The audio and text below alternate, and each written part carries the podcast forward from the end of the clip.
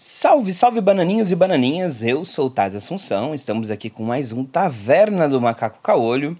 É, vão acontecer algumas edições que eu vou estar sozinho aqui com vocês, mas vamos tentar trazer sempre a mesma qualidade, a mesma técnica e Vamos nunca deixar de mencionar a senhora Rise, a Carolzinha, o amor de Ricardo Costa, vulgo Rise Chapadão, do canal Rise Chapadão. Vamos falar aqui hoje, então, sobre WandaVision. Até a gravação deste episódio, a gente tá com o terceiro episódio já de WandaVision para sair na Disney Plus. E vamos lá então, eu fiz algumas anotações aqui, algumas coisas interessantes a se, a se dizer, que já são logo de cara desde o desde o trailer que foi apresentado pela Disney. Que, é claro, a gente vai ver muitas séries clássicas, né? I Love Lucy, A Feiticeira, tem algumas outras que ainda estão para apresentar aí nos próximos episódios. E aí, cada episódio tem uma coisinha, um gap, um easter egg, alguma coisa que vai deixando ali mais interessante. A gente já sabe que ela tá presa em uma ilusão, que talvez ela mesma possa ter feita para si ou então a vilã que tem deixado muita incógnita aí não só não só nos trailers, mas também na, na própria série, porque ela tem sido agora uma boa amiga até agora esse momento, né? Uma boa amiga, uma boa vizinha, tá participando ali, é a vida cotidiana de uma senhora do lar de, dos anos 60, 70, do que se espera de uma mulher norte-americana tradicional. Vamos lá então, olha só. É, além disso tudo, a gente já tem, já sabemos aí que a Mônica, que é filha daquela da companheira da Capitã Marvel no filme, vai aparecer e de que ela, e que ela tem poderes. Já sabemos aí também de que essa vizinha vai ser uma vilã, ainda não se sabe quem, porque até agora no IMDb e todos os outros lugares ela não está catalogada, mas tem alguns easter eggs que estão escondidos aí e é o que eu vou trazer para vocês algumas coisas legais. Primeiro, uma coisa que tá muito na cara e todo mundo já viu. A partir de agora, meus amigos, spoiler. Este episódio vai ter alguns spoilers, né? Então, se você ainda não assistiu, pare agora, vai assistir e volte, que a gente vai discutir aqui. Vamos lá então, olha só. Vamos ao mais descarado que você vai ver nos dois episódios. São o, os easter eggs tanto do da Hydra quanto das indústrias Stark. No primeiro episódio você vai ver um comercial de torradeira. E esse torra comercial de torradeira, ele é das indústrias Starks, que era uma indústria que fazia de tudo naquele momento, inclusive armas armamentistas, e nada de especial até aí. No segundo episódio, você tem um intervalo comercial onde ele apresenta uma propaganda de um relógio de pulso. E esse relógio de pulso, ele, te, ele é feito pela Hydra. O mais legal dele ali é que ele tem a marcação de 10 mil metros, ou é de mil metros, ou 10 mil metros, agora eu, fico, eu fiquei na dúvida de quantos zeros de profundidade. A profundidade que estava a nave do Capitão América quando estava congelado. Então, isso é muito legal para você poder estar tá dando uma olhada e para você poder acompanhar ali algumas coisinhas como se tipo ela está presa naquela ilusão, mas ela está tentando se libertar. Outra coisa muito legal, já no primeiro episódio,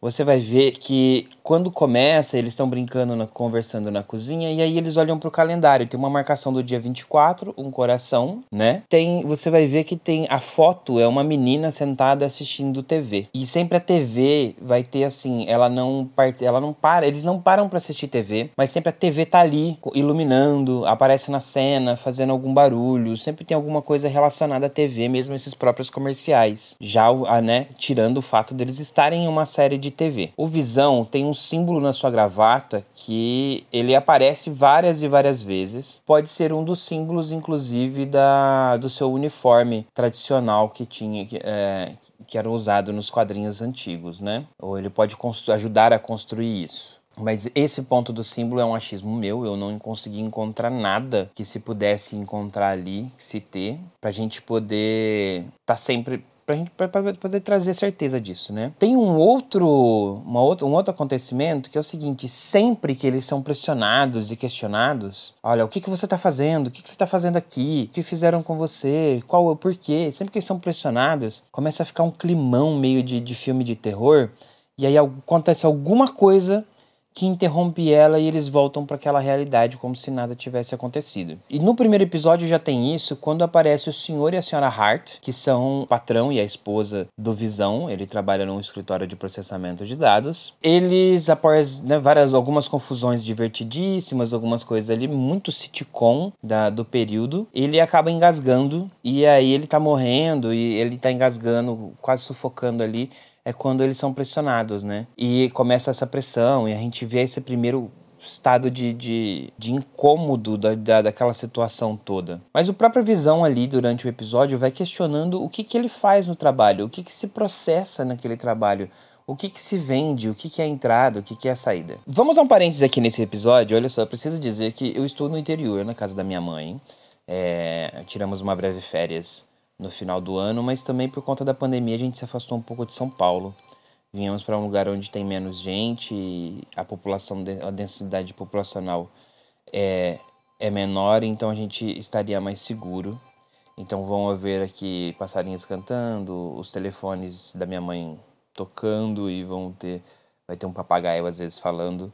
E isso é um pouco difícil de tirar do áudio. A gente vai tentar, mas é difícil. Então voltamos. Então tá bom. E aí tem acontece isso. Uma coisa muito importante para se dizer Tom Hart, o, o aliás, o, o Sr. Hart, patrão ali do, do Visão, o personagem Mr. Hart, que ele aparece, ele é, não sabemos ainda se é esse mesmo personagem, mas eu creio que sim. Ele aparece em, ele aparece numa edição de 1980 da Marvel, que é quando que é um existe a Terra é, é, existe a Terra 1219 e aí o Sr. Hart, ele faz parte dessa terra, uma terra onde os heróis da Marvel, eles existem só nos quadrinhos, eles não existem na, na realidade. E aí tudo gira em, em, em torno de Toby, Go, é, Toby Goodman, e aí Toby Goodman era um garoto que era aficionado pelos seus quadrinhos, tinha problemas com a mãe por isso, porque a mãe se decepcionava porque ele só queria saber de ler os quadrinhos. E aí ele vê primeiro o Hulk andando pela cidade. Depois ele percebe o Lagarto, o vilão do Homem-Aranha, na cidade. E aí ele descobre então uma invasão dos vilões da Terra 161, que seria a nossa Terra, a Terra onde os heróis existem, onde aconteceu todos os eventos da Marvel, onde teve a Guerra Infinita e tudo mais. E é o primeiro indício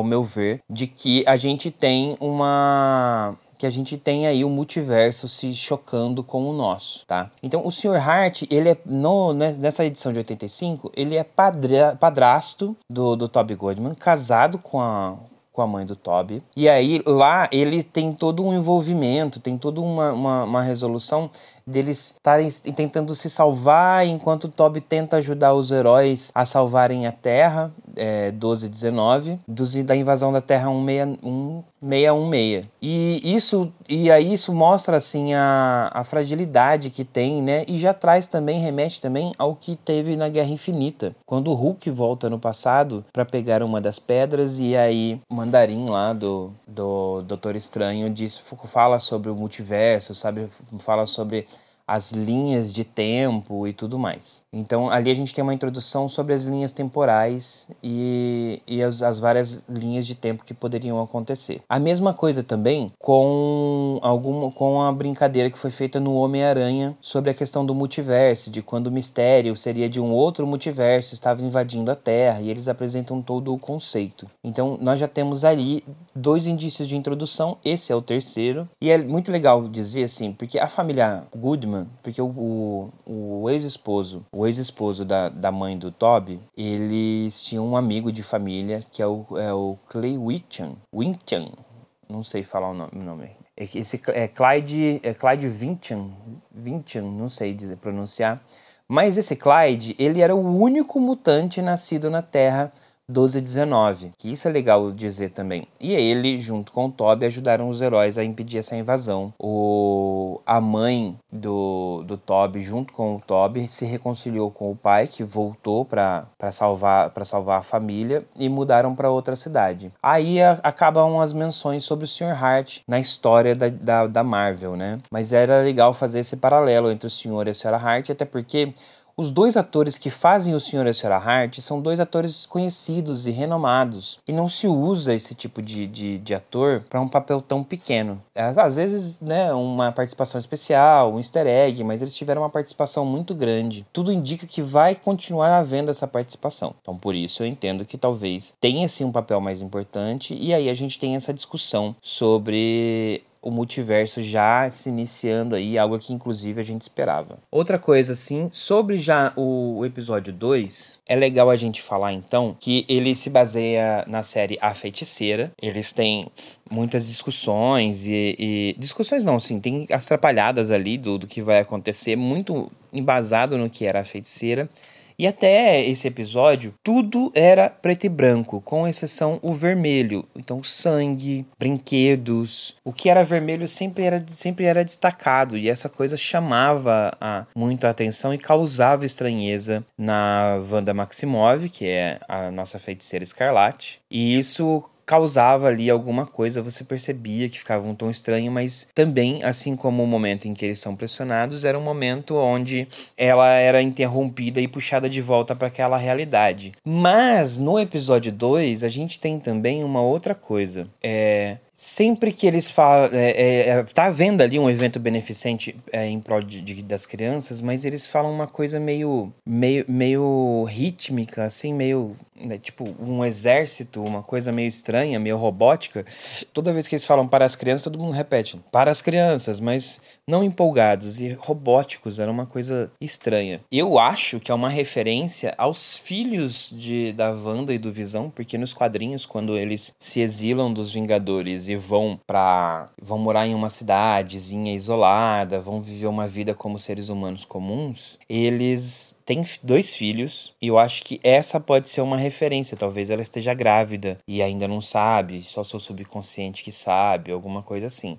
Talvez não tenha nada a ver, mas ficou muito frisado, muito marcado, eu acho que pode ser sim uma referência muito séria. Vamos lá então, a gente tem a uma outra coisa que é o seguinte, esses momentos onde eles são muito questionados e muito pressionados, acontecem duas coisas aqui. Neste episódio, toda vez que ela está sendo pressionada, ela começa a ouvir uma voz que é uma voz saída de rádio, mas essa voz está sempre perguntando para ela: é, Wanda, o, o que, que você está fazendo? Quem está fazendo isso com você? Wanda, Wanda, e inclusive termina assim. No começo não era tão audível, no final ficou muito mais audível. E ainda tem aquela cena do cara saindo do bueiro pra, pra consertar as coisas, né? E ela vê aquilo, começa a dar aquela estranheza, ela fica chocada e a gente vê ali que é o poder dela que está agindo né, pela primeira vez, porque ela rebobina tudo. Ela tem uma cena romântica ali com o Visão, falando, né, como se eles quisessem perpetuar essa família, como se eles vão estar sempre juntos, muito felizes. E aí tudo, a partir desse momento, tudo fica colorido e não tem mais aquela cena do cara saindo do bueiro, como se aquilo tivesse incomodado ela. Uma coisa que é legal falar é que tem uma brincadeirinha que eles fazem no primeiro episódio ainda, eu acabei de me lembrar, tava marcado aqui para dizer, que é o seguinte, é, ele fala assim, minha linda esposa e seus discos voadores, na versão dublada. Na versão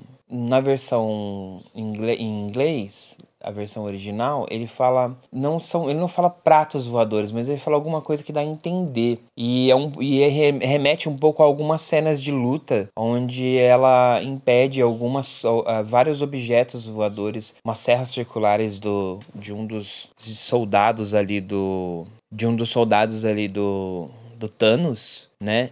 E remete a isso e ela destroça ele e usa como armadilha, como arma na Guerra Infinita. Mas também ela faz uma brincadeira, meu marido e a sua cabeça indestrutível. Em referência, eu acho que é uma brincadeira e uma referência ao momento em que o Thanos arrebenta a cabeça dele com a ponta dos dedos e tira de lá a pedra da visão. E, e eu acho que é nesse momento, esse é um dos momentos então assim que primeiro eu não percebi, mas depois dá para perceber que ela tá fazendo referências à vida real, à história que a gente realmente conhece dela pelos cinemas. Então, esse é um pouco do que a gente viu até agora no, Wanda, no, no WandaVision ou WandaVision, para quem tá assistindo na versão original, e ficou assim muito marcado. Agora, o próximo episódio, a gente vai ver eles coloridos, a gente ainda não tem noção de qual série que vai ser referenciada, mas cada série remete um pouco à situação deles ali na vida real. E vamos esperando para ver o que acontece, porque a gente já viu que a, a vilã, a todo momento, ela reclama do marido e diz e fala sobre matar o marido, mas ela ainda a gente não sabe que vilã é essa. Tem esse Dr. Hart, esse Sr. Hart que vai e volta e ele tem algum, ele tem essa coisa presa dentro dele, né? Que ele tem muitas regras e ele é uma pessoa reprimida e com muita raiva reclama de muita coisa e tudo mais. E a Wanda, com toda essa situação onde ela tenta se encaixar nessa série em cada sociedade, nas coisas assim, e ela se sente pressionada e essas pressões disparam gatilhos. E, claro, né, agora vamos a coisa mais legal é porque, assim, a série, ela tá, ela tá se apresentando como uma série totalmente divertida, diferente do que a gente tá acostumado, e tá fazendo uma construção muito legal, com referências e apresentando, construindo bem o enredo. O, a gente sabe que o elenco ali, ele vai ter um peso sobre a, a série toda, porque o elenco é fixo, ele é bem participativo, traz piadas e traz traz situações assim que não são, são atípicas do que as pessoas fazem ali naquele momento, mas dá para ver que eles estão numa instalação, estão em alguma outra coisa. As músicas, elas são sempre bem encaixadas, é, com a cena, mas você pode ver que a letra da música, ela normalmente está fora de contexto. Então, principalmente no episódio 2, e isso pode mostrar ali, trazer, que nos dá algumas dicas sobre tudo que tá acontecendo, sobre tudo que tá por vir. Até porque a Marvel, o Universe, né, as produções Marvel através da Disney, eles pegaram essa coisa de colocar easter eggs e de fazer piadas, e essas piadas teriam um significado e ficaram especialistas nisso no último período, assim, nos últimos 5, 6 anos depois de Guardiões da Galáxia e Thor Ragnarok. Então a gente pode esperar aí muita coisa. Esse foi curtinho, foi só, né? Esse episódio foi muito curto, então eu espero que você possa ter curtido, possa ter gostado desse formato novo. Alguns episódios eu vou estar aqui sozinho trazendo algumas coisas para vocês, porque não dá para reunir todo o time, nem todo mundo assistiu e aí a, a, se perde, né? Mas vamos continuar com o nosso time é, é, atual. Vamos, vamos continuar fazendo o formato que vocês já conhecem, vocês já gostam. E eu peço então que você visite aí as nossas redes sociais, só procurar TM Caolho em todas as redes sociais e procurar tmcaolho.com.br, é o nosso site, em breve com algumas e grandes novidades, tá bem? E esperamos você. Não se esqueça também de seguir aí os nossos companheiros, pessoal do Laranja Cast com a Laranja Store. Não se esqueça de seguir o pessoal do Área 53, se você gosta de ufologia, astrologia e curiosidades desse tipo. E também aí não esqueça de seguir a Mickey com a tropa nas redes e na Twitch. Não se esqueça de seguir a Thay, a Thay Silva que está aí também em todas as redes e você pode encontrar ela através das nossas redes. Eu sou Taz Assunção, como já falei, e claro, nosso querido, nossos queridos, na verdade, senhor e senhora Rise, que você vai procurar aí, vai procurar aí Rise Chapadão, R Y Z E chapadão aí em todas as redes e no, na Twitch. Pode ir lá, se você gosta de um LOLzinho, se você gosta de games, eles são o casal certo para se seguir e para se, se participar. Bom, eu acho que é isso, ficamos por aqui. Ah, um recado, a gente tá falando aqui, cara, é, visite o nosso site, procura aí nas nossas redes, manda uma mensagem pra gente, a gente tá com o Bananas Club. Então, Bananas Club é o nosso a nossa comunidade. Ela ainda é pequenininha, mas já tem alguns membros aí e você participa nela de 1 a 30 reais por mês, tá? Com esse dinheiro você ajuda o nosso projeto a se manter e, inclusive, aí pode ser feito pelo PicPay, pode ser feito pelo cartão de crédito, pode ser feito via boleto, pode ser feito via Pix, mas não deixe de participar, você ajuda a manter isso aqui. A gente tem aí para a nossa comunidade sorteios, a gente tem aí descontos em todos os nossos parceiros e nós, breve, quando a gente tiver mais, novida mais novidades, a gente vai lançar mais prêmios. Tem um aí que é fixo, né? que a gente, que das cotas maiores, quem contribui lá acaba podendo construir aí algum, algum podcast, participar de alguma de uma gravação nossa, para poder aí inclusive ter a sua ver ali ao vivo como que a gente faz as coisas, consegue ver em vídeo como que nós somos. Então, vai lá, participa dessa forcinha pra gente. São só 12 reais por ano, o mínimo, né? E são 360 no ano. Praticamente um real por dia. E não é muito, a gente sabe que nesse momento de pandemia é difícil para vocês, mas para nós é essencial.